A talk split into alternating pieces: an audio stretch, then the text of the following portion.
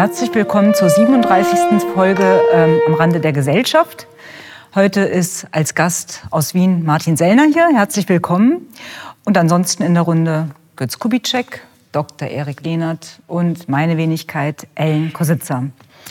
Wir haben für unseren kurzen Podcast heute zwei Themen uns vorgenommen. Einmal die Situation auf Lampedusa und das, was zurzeit sich ähm, als Flüchtlingskrise darstellt und eigentlich eher Henrik Broder Dixit sich als Lawine darstellt. Erster Punkt. Und zweiter Punkt, wie verhält es sich mit der Brandmauer zwischen CDU und AfD? Wir beginnen mit der Situation auf Lampedusa. Wer möchte? Ja, Söllner, Sie sind Gast. Freut mich auch sehr, dass Sie da sind. Das ist ja der Auftakt in unsere Sommerakademie, noch ohne Studenten und Zuschauer. Aber äh, wir drehen den Podcast jetzt ab, äh, weil wir die äh, seltene Chance, dass Sie mal hier sind, nutzen wollen. Früher mal. Und beginnen bitte mal damit ja. zu äh, referieren, wie Sie Lampedusa wahrnehmen. Sie sind ja quasi um Lampedusa herumgeschippert vor einigen das Jahren. Das stimmt. Ja. Ich mhm bin auch natürlich froh, hier zu sein und über das Thema sprechen zu können, weil es mir auch sehr ähm, unter den Nägeln brennt. Tatsächlich habe ich mir kurz überlegt, es ging halt einfach nicht äh, terminlich, ob man nicht vielleicht doch nach Lampedusa reisen und irgendwas tun, unternehmen könnte, aktivistischer Natur. Für mich ist Lampedusa ehrlich gesagt ein bisschen ein Trauma geworden und ein vertiefendes Trauma. Das erste entstand, als Meloni, äh, auf die ich ja sehr viel Hoffnung gesetzt habe. Ich habe mich ein bisschen auch beteiligt an diesem Hype um sie, als sie gewählt wurde. Die rechteste Regierung in Italien seit 1945 und jetzt wird der Bann gebrochen. Meloni äh, prägt den Weg für Pushbacks und Remigration. Erste Konfrontation mit den deutschen NGO-Schiffen hat Meloni Kleinberg gegeben. Und jetzt muss ich ehrlich sagen, finde ich es auch enttäuschend. Und ich merke, dass sehr viele Leute, auch meiner Zuseher und ähm, meiner Bekannten, an Meloni und durch Meloni ein bisschen die Hoffnung an einer demokratischen Änderung und einer Möglichkeit, etwas gegen die Massenmigration zu tun, verlieren. Also wir können ja sogar sagen, dass der Begriff Melonisierung mhm. eine doppelte Bedeutung hat. Die einen ist es eben die Vokabel für so ein Horrorszenario, dass also eine rechtsrechte Regierung tatsächlich in der Lage ist, in Europa die Macht zu ergreifen.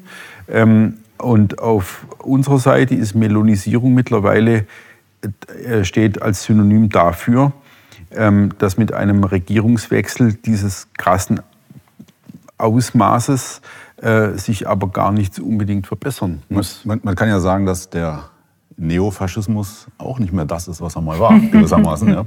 Also wenn man jetzt mal sieht, wie Meloni gestartet ist, mit welchen Hoffnungen und wo sie jetzt gelandet ist, da will man die Ursachen davon interessieren. Also ich meine, es war jetzt viel zu lesen, die war schon immer transatlantisch und es ist jetzt, jetzt erst richtig rausgekommen.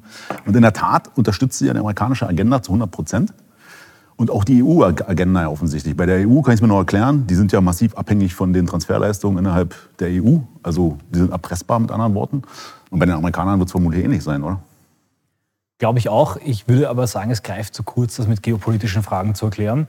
Ich möchte nur zitieren, damit die Leute nicht glauben, dass wir da irgendwie etwas daherfantasieren. Das Politico-Magazin ist ja durchaus renommiert.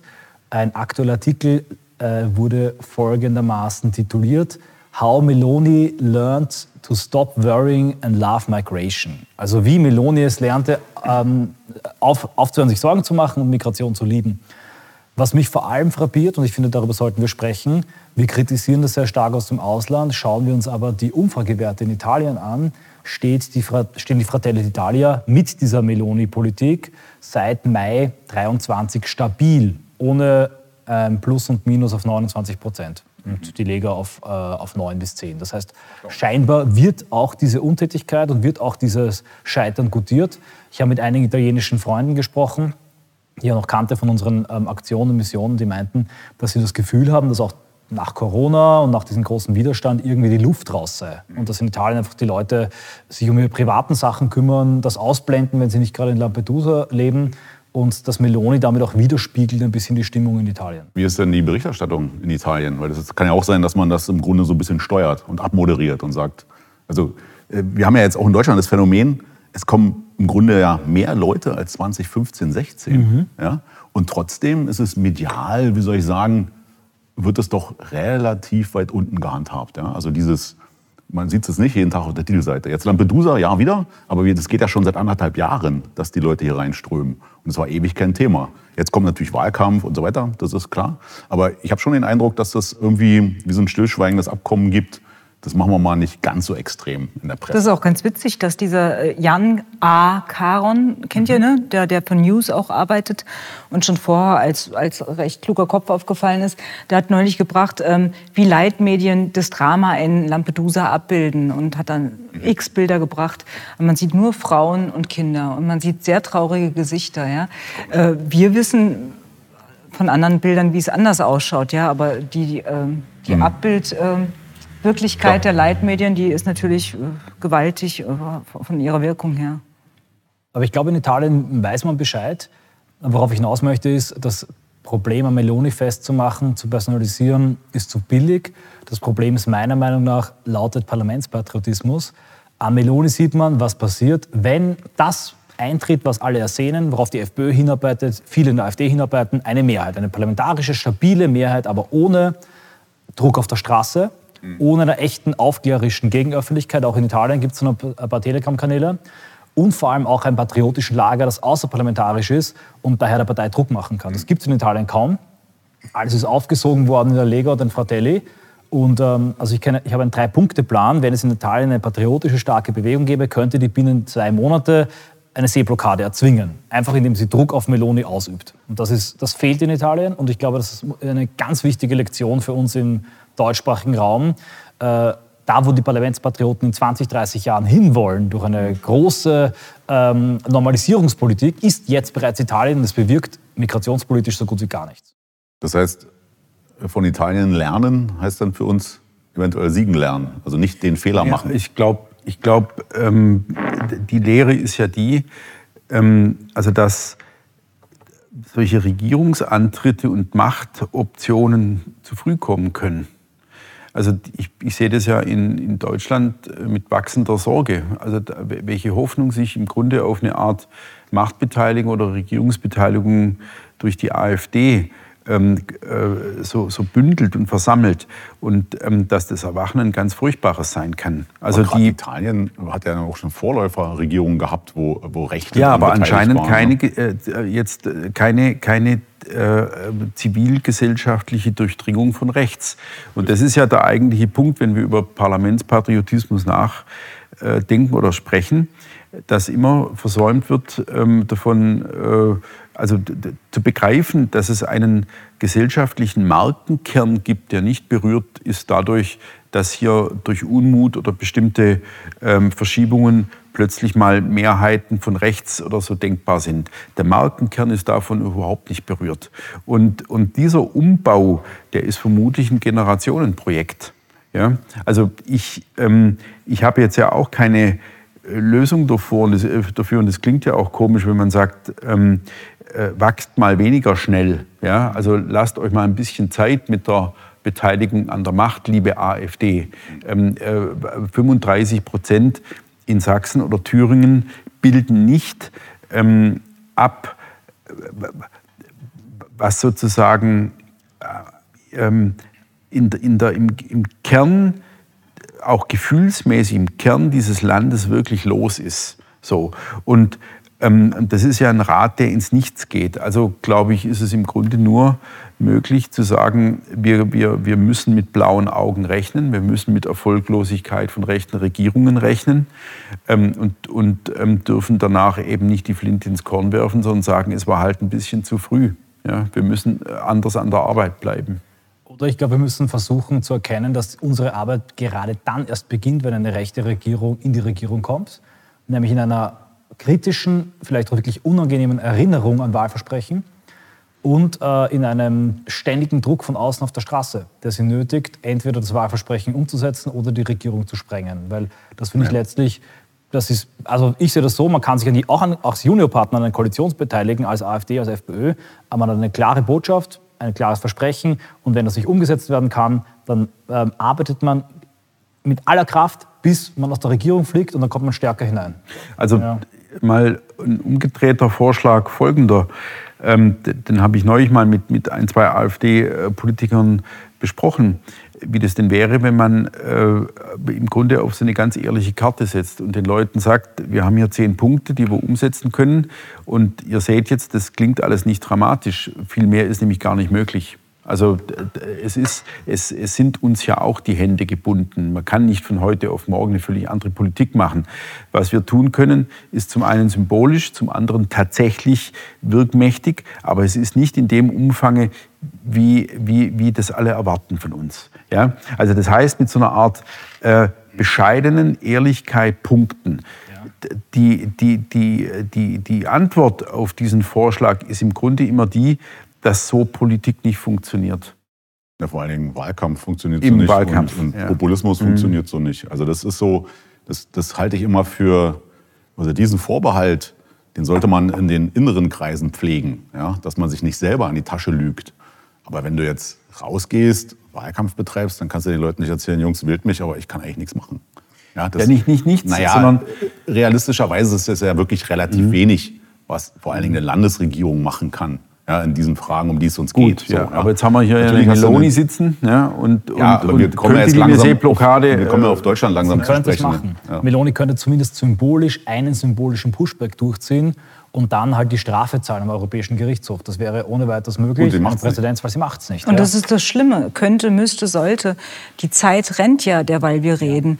Also es gab 28 äh, Prozent mehr Einbürgerungen im letzten Jahr in Deutschland äh, als im Jahr zuvor. An, an, manchen Tagen in Lampedusa, das zieht sich ja jetzt über viele, viele Wochen her, kamen 5000 Flüchtlinge an. Wenn man, das, wenn man das mal hochrechnet, wenn man hochrechnet, dass wir hier mittlerweile 1,3 Millionen Ukrainer im Land haben, äh, vor, vor zwei Jahren waren es 150.000, äh, wie, das, wie, wie das sich alles stapelt und wie das, wie das immer mehr wird, dass, dass Städte wie, wir waren jetzt in Plauen, haben wir schon im letzten Podcast geredet, ja, und haben eine total verausländerte Stadt gesehen, wie auch Städte wie Chemnitz, demnächst Kulturhauptstadt, äh, wie dort der Ausländeranteil innerhalb von fünf Jahren um 55 Prozent gestiegen ist. Also äh, die Uhr tickt, die tickt, die tickt, die tickt. Das scheint die, die Leute tickt, nicht ja. besonders zu interessieren, wenn wir jetzt bei Italien bleiben. Ja? Das ist so, ähm, ich weiß ja nicht, wie die auch in Italien dann verteilt werden. Und, und ähm, hier ist es ja so, man, man hat jetzt eine, in den, in den äh, neuen Bundesländern gewissermaßen also eine 30 bis 40 Prozent ähm, Anteil an Leuten, die AfD wählen. Ja. Sachsen-Anhalt so. ist übrigens abgehängt. Ja? In Sachsen-Anhalt ja? ist das einzige Ostbundesland, was noch äh, äh hinter der CDU liegt. Na, das hat aber nichts mit abgehängt zu tun. Ja, ich habe es mir angeschaut. Ja. ja, genau. Also die haben schon auch äh, über 30, deutlich über 30 Prozent.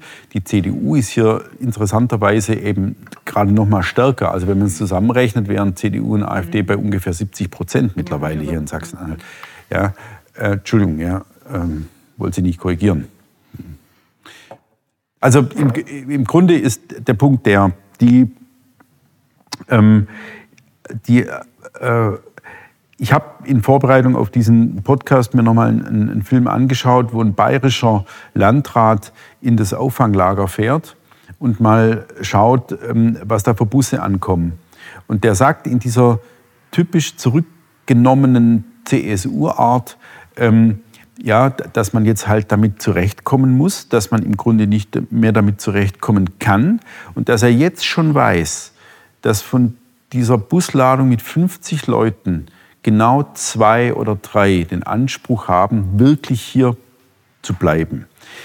Dass das für die anderen 47 aber bedeutet, dass sie jetzt vier oder fünf Jahre Zeit haben, bis die ganzen juristischen Abläufe äh, absolviert worden sind, äh, sich in Deutschland einzurichten und weitere Gründe zu finden, warum dann eine Abschiebung nicht mehr. Das ähm, hat ja Ellen gesagt, das stapelt sich im Grunde. Ist, ja. Und, das sind, und, und er sagt es mit so einem bitteren Lächeln ja, und geht dann aber so auf diese hemdsärmelige Art an die Arbeit und sagt, jetzt sind sie halt da, jetzt, jetzt müssen wir uns halt irgendwie drum kümmern und, und so weiter. Und das ist, der eine reist mit dem eigenen Auto an. Ja? Und das einzige Problem, das bekommt, ist, dass das jetzt nicht klar ist, ob dieses Auto verrechnet wird mit dem finanziellen Anspruch, den er hat.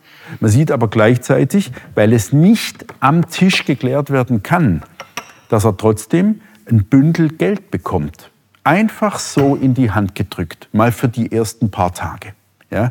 Und die Mitarbeiterin wird dann gefragt und die sagt auch so auf Bayerisch, ich sage jetzt nichts dazu. Und dann wird sie gefragt, ja, wählen Sie den AfD? Ich sage jetzt nichts dazu. Ja? Aber man, man sieht es den Leuten an, die machen ihren Job, denken mittlerweile anders.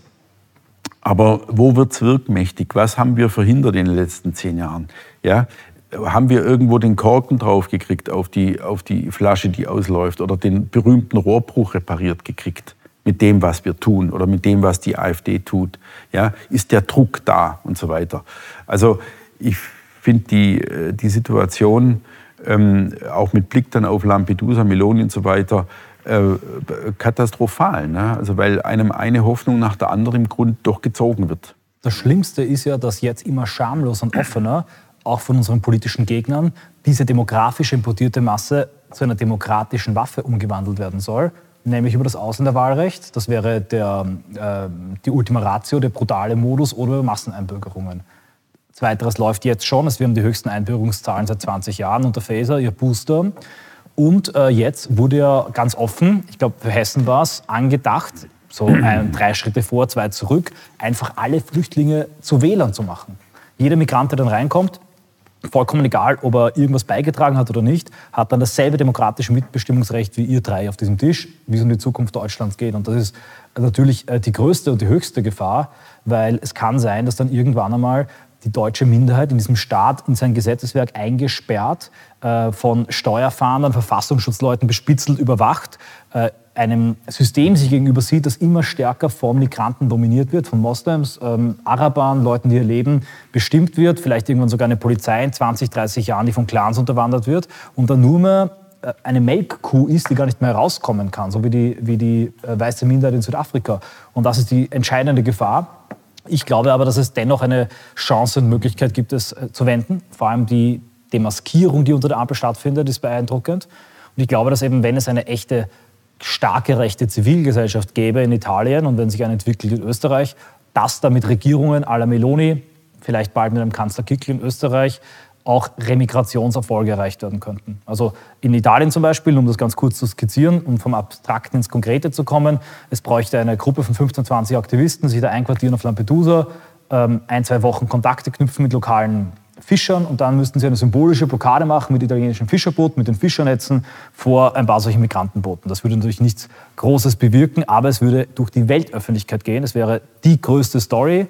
Sie würden wahrscheinlich sehr bald Volkshelden werden in ganz Italien. Die ganze internationale rechte Öffentlichkeit, Tucker Carlson, Eva, die Holländerin, Wanda Riopak, ich kann den Namen nicht ganz aussprechen, würden alle kommen. Dann würde sich eine Protestbewegung bilden. Stop Invasionen, die würden die Häfen blockieren. Und Meloni müsste ihre eigene patriotische Basis, die auch zu Helden von Lega und von Fratelli würden, mit Polizeigewalt wegräumen oder agieren. Und der Druck, der Meloni nicht gemacht wird durch die Zivilgesellschaft, ist ihr Versagen. Und ich glaube, ähnlich ist es auch hier. Und darauf müssen wir uns vorbereiten, dass sobald die AfD einen Funken politischer Macht hat, eine patriotische Zivilgesellschaft sie daran erinnert, an ihre Wahlversprechen und sie nötigt, diese umzusetzen. Aber das Phänomen haben wir doch gerade bei den Grünen, also der Ampelregierung, die ja letztlich von den Klimaklebern ja auch auf, äh, vor den hergetrieben exakt, werden sollen. Exakt. Aber ist ja nicht passiert. Ja? Naja. Die werden ja auch weggeräumt. Natürlich, äh, die Polizei ist zurückhaltend und so weiter. Die Wärmepumpengesetze sind doch völlig absurde. Also eine Deindustrialisierung ja, findet ist das jetzt, statt. Ist das jetzt eine Folge der Klimakleber? Also, die Klimakleber die zwingen zumindest, dass das Thema auf der Agenda bleibt. Ja, also die haben natürlich eh schon eine irre Agenda. Ja? Die wollen das halt voran, noch vorantreiben. Also ich, klar, eine symbolische Handlung ist wichtig und das, das steht natürlich für sich. Aber wir stehen ja jetzt hier so doch ein bisschen vor dem Problem, ähm, die, die, Frage, inwieweit die AfD ja jetzt schon wirkt durch die Tatsache, dass 30 bis 40 Prozent eben bereit sind, die zu wählen. Wir wissen alle, diese Umfrageergebnisse müssen sich erstmal an der Wahlurne materialisieren. Und, und dennoch ist ja eigentlich so die Erwartung gewesen, wenn die Ampelregierung jetzt guckt, oh Gott, oh Gott, ja, das wird immer schlimmer, wir haben keine Mehrheit mehr, einlenken. Das tun die nicht. Die, ihre universalistische Agenda wird viel, viel härter durchgezogen noch, offensichtlich, als jemals der Fall gewesen ist. Na Gott sei Dank. Ja, ja, ja jetzt meine ich, jetzt könnten wir, sind wir sehr schon im zweiten Thema drin und das ist auch gut so, weil wir ja einen kurzen Podcast machen müssen. Mhm. Ja, äh, Thema Brandmauer nach rechts. Genau, so. Sprich noch zu Ende, bitte. Jetzt, genau, die äh, ziehen ihre Agenda durch und jetzt fängt die CDU wieder ein bisschen rechts an zu blinken. Also wir sehen das ja äh, nicht nur deutschlandweit, wo die CDU in der Opposition ist, sondern selbst da, wo die CDU mitregiert, Ja, nehmen wir mal Bayern beispielsweise. Das ist immer lustig, wenn also Ministerpräsidenten oder Minister dann Forderungen stellen. Ja, also so, ich weiß gar nicht an wen, ans Auditorium. Wir müssen die Grenzen dicht machen. So. Und die Frage ist, verfängt das jetzt noch? Das ist ja letztendlich die entscheidende Frage fürs nächste Jahr. Oder verfängt das nicht mehr? So, und meine Hoffnung ist, dass die Leute, das hat ja auch Götz mehrfach gesagt, dass dieser Bekennermut oder die Bekenntnislust mittlerweile so weit getrieben ist, dass die sich also nicht mehr durch dieses Blinken davon abhalten äh, lassen. Also rechts blinken, links handeln. Und dennoch bleibt ja bei vielen Leuten im, im Hinterkopf die Tatsache, was mache ich eigentlich mit meiner AfD-Stimme, wenn die im Grunde sich nicht in Macht materialisiert? Ja? So. Und da sind wir dann eben wieder bei der CDU und sind bei äh, Koalitionen, die im Grunde nicht viel ausrichten werden. Weil wir sehen es in Brandenburg, das ist ja direkt eine Grenze nach Polen, da kommen wirklich teilweise pro Tag 300 Leute an, ja, in, in Forst oder so. Und jetzt stellt sich der Minister, äh, der Innenminister, CDU, hin und sagt, ja, wir müssen hier ganz äh, dringend Dinge tun an der Grenze. Jetzt gab es aber zwei Jahre lang immer wieder den Vorwurf, dass er eben nichts tut und alles, was vorgeschlagen wurde, jetzt auch parlamentarisch, Stichwort Parlamentspatriotismus, ist alles abgelehnt worden.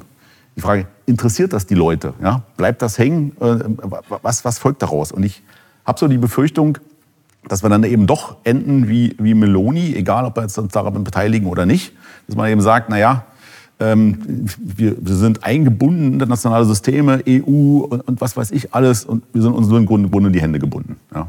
ja, aber also im Grunde ist das ja der entscheidende Vorstoß, den man machen müsste, zu sagen, lass es uns einfach tun, egal äh, wie wir eingebunden sind in internationale Systeme oder internationale Rechtsprechung. Was soll denn passieren? Hat, hat äh, von der Leyen Panzer, die sie losschickt, um äh, das Parlament in Potsdam daran zu hindern, in Forst eine Grenze aufzubauen oder in ganz Brandenburg eine Grenze aufzubauen und sie wirklich dicht zu machen? Also so Dinge zu tun, die ja immer funktionieren, wenn es irgendeinen G20-Gipfel gibt oder einen G7-Gipfel. Da ist dann plötzlich ganz Elmau abgeriegelt, da gibt es plötzlich Grenzkontrollen und dann kommt so hinten rum raus, dass äh, bei der geschlossenen Grenze, die nur drei Wochen lang überwacht wurde, unfassbar viele Leute in die Netze gegangen sind, die geschleust haben, die geschmuggelt haben, ja, Kriminelle. Ja, genau. Einfach Leute, die man gesucht hat, wie die Stecknadel im Heuhaufen, weil man mit einem Auto durch den Forster Forst fahren muss und gucken muss, wer sickert gerade durch. Die Grenze ist die Grenze und das ist die Barriere, über die man rüberkommen muss, wenn sie dicht ist. Ging ja auch bei Corona. Und ging immer. Und gehen tut das, das ist nicht die Frage. So, und dann, und, dann, und dann ist eben genau das die Frage. Ähm, wir, wir leben ja auch in, in so einem, in, in, in, vor, vor so einer Kulissenwand von Behauptungen. Also, dass man sagt, Dinge sind nicht denkbar, Dinge sind alternativlos, Dinge sind nicht umsetzbar. Und plötzlich, die berühmte Der Kaiser ist nackt Vokabel, ja, sagt einer, es ist ja doch sagbar, es ist ja doch denkbar, es ist ja doch machbar. Und alles purzelt zusammen, weil klar ist, keiner kann verhindern, dass man sagt, denkt oder macht. Und das, also da hoffe ich ja nur drauf immer, dass die AfD immer noch genügend Energie oder die FPÖ immer noch genügend Energie, Kraft und, und auch Mut hat, genau diesen Vortrieb zu machen. Also immer wieder zu zeigen, es ist denkbar, es ist sagbar und wenn wir drankommen, ist es machbar. Aber jetzt sind wir hoffentlich bei der Brandmauerdebatte. Ja, klar, das ist ja, ja der Punkt. Ich will noch einen Punkt dazu ja. sagen. Was Sie machen können, ist nicht, Sie geben dir eine Strafe. Polen muss permanent Strafen zahlen und Ungarn genauso, weil sie Pushbacks machen. Aber die machen das eine völlig normale Rechtspraxis und die Strafen nehmen sie halt in Kauf. Aber das könnte man auch ohne weiteres äh, den eigenen Wählern, ja den eigenen Landsleuten verkaufen. Man sagt ja, ein Pushback kostet so und so viel äh, 1000 Euro Strafe. Aber ähm, wie viel kostet ein Menschenleben? Naja, das, und sie tun es ja, die Migration sie kostet, ja, obwohl, ja. obwohl sie Nettoempfänger sind und ja deswegen auch diese seltsame äh, ähm, Politik gegenüber der EU fahren müssen. Also immer so ein bisschen tun, als wären sie doch am Ende dafür. Höcke so, einen Kickstarter äh, machen, wir sind, wir sind Nettogeber, ja, wir sind Nettozahler ja. und wir können natürlich einfach sagen, Freunde, wir zahlen diese Strafe nicht. So, Brandmauer. Genau, sollten wir jetzt schon noch. Ja, äh, da geht es um äh, den Sie, Herrn Röder. Sie, ja, Sie ne? hatten ja gerade gesagt, mhm. Äh, was haben wir denn überhaupt erreicht? Was, was, was, was in den letzten 15 Jahren zu was sind wir gekommen? Immer für eins haben wir gesorgt, Panik zu erzeugen. Nämlich diese Panik äh, tritt jetzt sehr zutage bei diesem Brandmauer, in dieser Brandmauerdebatte. Also, was war los? Äh, in Thüringen hat die AfD gemeinsam mit der CDU zu einem CDU, FDP, glaube ich, auch noch. Genau, genau. FDP war mit dabei, Gesetzentwurf ähm, zur Senkung der Grunderwerbssteuer gestimmt. Also was ganz, was ganz Auf 5 Banales. Prozent, was fast alle anderen Bundesländer Ja, auch genau. Ja, ja. Extrem banal. Und jetzt äh, ist die Empörung aber riesengroß, weil man eine äh, Zusammenarbeit der CDU mit der AfD wittert. Jetzt hat der Chef der Grundwertekommission der CDU 2022 von März höchstpersönlich eingesetzt, Andreas Röder, gesagt, Moment, lasst mal die Luft raus. Vollkommen normaler Parlamentarismus. Äh, Er lehnt den Begriff der Brandmauer ganz grundsätzlich ab, weil er sagt, äh, so kann es nicht gehen, dass wir sagen, hier auf dieser Seite ist das grüne Auenland und auf der rechten Seite ist dann verbrannte Erde. So kommen wir nicht weiter. Parlamentarismus funktioniert anders und er bekommt manchen Applaus, auch von links sogar. Die äh, Frau Mohamed Ali hat gesagt, ganz klar, Linke, ja, Freundin von... dachte, das ist ein Boxer. Wa- Wagenknecht, Freundin, ja, ich glaube, so heißen äh, mehrere Zehntausend Leute im Boomer, arabischen oder? Raum. Boomer wird's. Oder ist ein Boomer. Genau. Boomer. Ja. Mohammed Aber- Ali war ein Boxer. Ja. Aber die Empörung ist, die Brandmauer. ist dennoch groß. Also es heißt, äh, die Aussagen von Röder seien unmöglich, sie seien ein Weg ins Verderben, so sagt der Parteivize Andreas Jung. Ähm, Karin, ich auch nicht, Karin Prien, auch nie gehört. Doch, die Stellver- hab ich gehört. Ja, Das ich nicht, ja. Laschet sagt, es ist eine schräge Fantasie. Schräge Fantasie, genau. Die Prien sagt, völlig inakzeptabel. Also die Schräge Leute, Fantasie ist gut. Schräge Fantasie ist So gut. Professor, wie, wie Sch- Schröder damals. Ja, von dem Professor lass mir gar nichts sagen. Ja, Nee, das- ihm, ihm so einen Fetisch unterschieben eigentlich. Ja, genau. Brandmauer, weg damit. Ja, aber, aber, aber interessant. interessant. Also wir, wir, wir, haben, wir haben dafür gesorgt, dass Panik entsteht. Panik, weil, weil jetzt sowas wie, wie, wie der Ruch einer Zusammenarbeit entsteht, die ja gar nicht vorhanden ist. Ja, wir haben ja in Thüringen die, die, dieses, das ist ja letztlich ein Experimentierfeld. Wir haben dann eine Genau. Regierung, die keine Mehrheit hat. Ja, das ist natürlich eine Sache, die der sehr, sehr reizvoll ist für die Opposition, weil man die ja vor sich hertreiben könnte, wenn es da diese Brandmauer nicht gäbe. Ja? Und äh, meine Hoffnung ist, dass die Situation noch in vielen, vielen Bundesländern äh, auftritt und äh, man einfach äh, das am Ende ja nicht durchhält. Weil auch die CDU muss ja irgendwie ihren Wählern mal erklären, welchen Sinn sie eigentlich noch hat. Ja? So, und da kommt eben doch der so pragmatische Moment, was der Röder ja offensichtlich meint, zum Tragen, dass man sagt, naja, oder, oder mal anders gesagt, als die Grünen entstanden sind, hat die SPD sofort gesagt, das wird in Zukunft ein Koalitionspartner sein. Endlich können wir eine linke Mehrheit herstellen, ohne mit der CDU oder FDP regieren zu müssen. Die CDU hat es in zehn Jahren nicht geschafft zu erkennen, dass hier auf einmal Ja, so weit geht er aber ja längst nicht, Nein, nee, ich sage ja nur, aber so, das wäre normal gewesen, wenn es eben diese, diese Anti-Rechts-Irrsinn nicht gäbe. Ja? So, aber bis der abgeräumt ist, und äh, da hängt ja eine ganze Menge dran, da hängt äh, Schuldkult dran und, und, und Universalismus und Weltbeglückungsideologie und so weiter. Das muss ja alles abgeräumt werden, damit man irgendwann zusammenkommen kann. Und die, die, die Sorge ist halt nur, dass sich die irgendwie dann so finden und sagen, CDU, AfD, ja, lass uns mal die Grunderwerbsteuer senken und lass uns nur noch qualifizierte Ausländer reinholen und dann machen wir eine Koalition. So, das wäre so äh, mein, im Grunde der Albtraum, also jedenfalls für die AfD. Ja. Also ich glaube, diese Brandmauer ist ein, ist ein Geschenk für die AfD. Und sie ist äh, wirklich, sie erdrosselt die CDU, weil die Brandmauer gibt es ja nur gegen rechts. Und dann gibt es regelmäßig diese Einheitsrituale des spontanen Konsens, wenn sich dann all diese Parteien von der Linken über die Grünen bis hin zur CDU gemeinsam darin bekräftigen müssen, gegen rechts eine Brandmauer zu haben.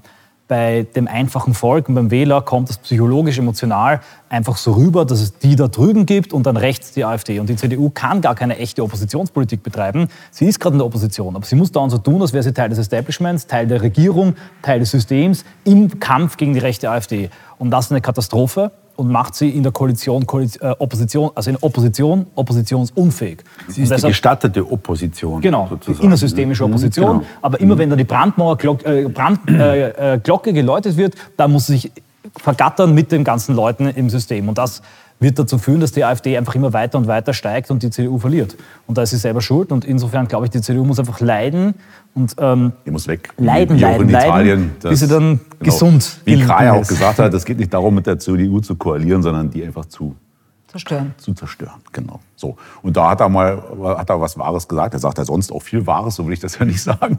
Aber der Punkt ist aus meiner Sicht Du glaubst entscheidend. dann keine Katharsis? Ähm, dass, Bei der CDU? Dass sie Nein. so lange leiden kann, bis dann vielleicht irgendwo im Osten so ein paar Also mir fällt auf, da noch auf nicht mal- lokaler Ebene. Ja. Ja, manchmal- Röder ist ein guter Typ. Röder ist ein guter Typ. Oder ist ein Professor, würde, würde, äh, würde Schröder sagen, ja? unser Ex-Bundeskanzler. Ja, warum ist der ein guter Typ? Ja gut, wir hatten seine Bücher sehr positiv besprochen in der äh, Session. Er ist äh, Geschichtsprofessor in Mainz. Ich studiert habe.